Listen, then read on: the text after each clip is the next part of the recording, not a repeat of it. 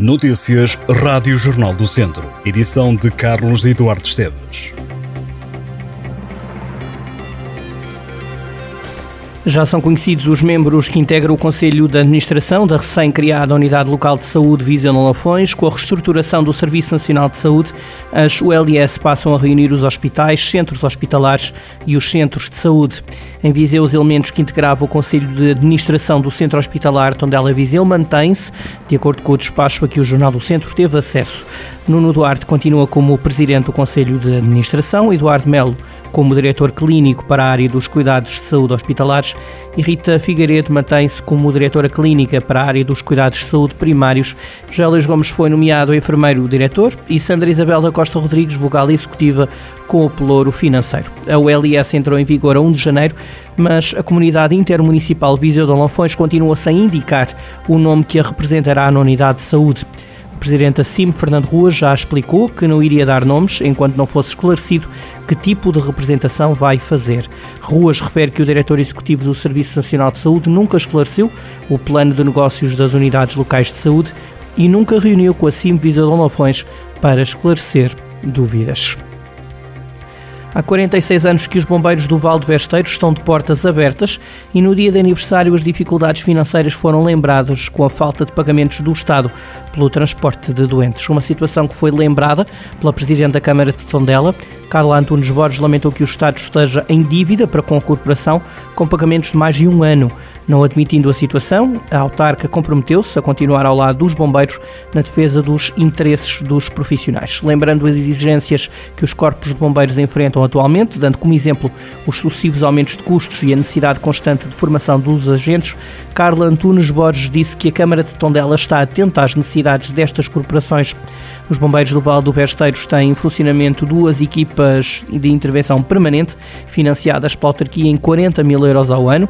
Já os apoios sociais dados pela Câmara aos operacionais chegaram a mais de 20 bombeiros da corporação. A Presidente da Câmara de Tondela garante que a autarquia continuará a trabalhar para serem criados dois locais para receber helicópteros de emergência do INEM e da Proteção Civil no Conselho de Tondela. Cerca de 120 pessoas de Carregal do Sal, sobretudo idosos, ouviram alertas e conselhos da GNR e dos bombeiros voluntários sobre como evitar burlas, furtos e incêndios em casa numa ação organizada pela rede social do Conselho. Estiveram a GNR e os bombeiros voluntários de Carregal do Sal. O cabo Ricardo Souza da GNR reforçou os avisos sobre situações como o conto do vigário, o falso familiar ou as mensagens do WhatsApp e aconselhou a população a jogar à defesa. Já os operacionais Tatiana Fernandes e Leandro Tiago, dos Bombeiros de Carregal do Sal, alertaram sobre os riscos dos acidentes domésticos e dos incêndios nas residências. Percorrendo passo a passo cada uma das divisões das casas, os soldados da paz destacaram as medidas preventivas e comportamentais a adotar perante cada cenário um projeto de recolha de lixo porta a porta que abrange o pequeno comércio e serviços do Conselho. O projeto é do Planalto Beirão e tem sido a aposta de alguns dos municípios da região. Um deles é Castordeiro. O objetivo é recolher resíduos valorizáveis junto dos espaços comerciais. Para já, oito estabelecimentos de Castordeiro aderiram à iniciativa. O objetivo é chegar a mais lojas da vila. Além de Castordeiro, o serviço passou também a entrar em funcionamento nos conselhos de Santa Combadão, Mortágua e Penalva do Castelo.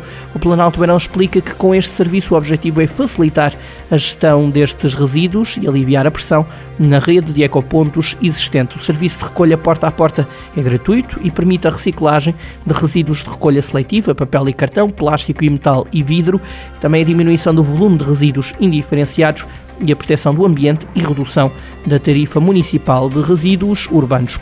No futebol jovem, o Santa Combadense é campeão distrital de Viseu em sub-23. A equipa de Santa Combadão venceu o Sozelo por 6-0. Marcaram Bruno Braz, David Ferreira, Miguel Bandeira, Gonçalo Fernandes, João Barroso e João Sul. Com este triunfo, o Santa Combadense fica com 31 pontos e garante o título pela primeira vez na história do clube. Em segundo lugar ficou o Estrela Mondego com 28 pontos. Agora, as equipas do Distrito de Viseu e Distrito de Aveiro vão jogar a taça interdistrital sub-23, que começa já no próximo sábado com a primeira eliminatória.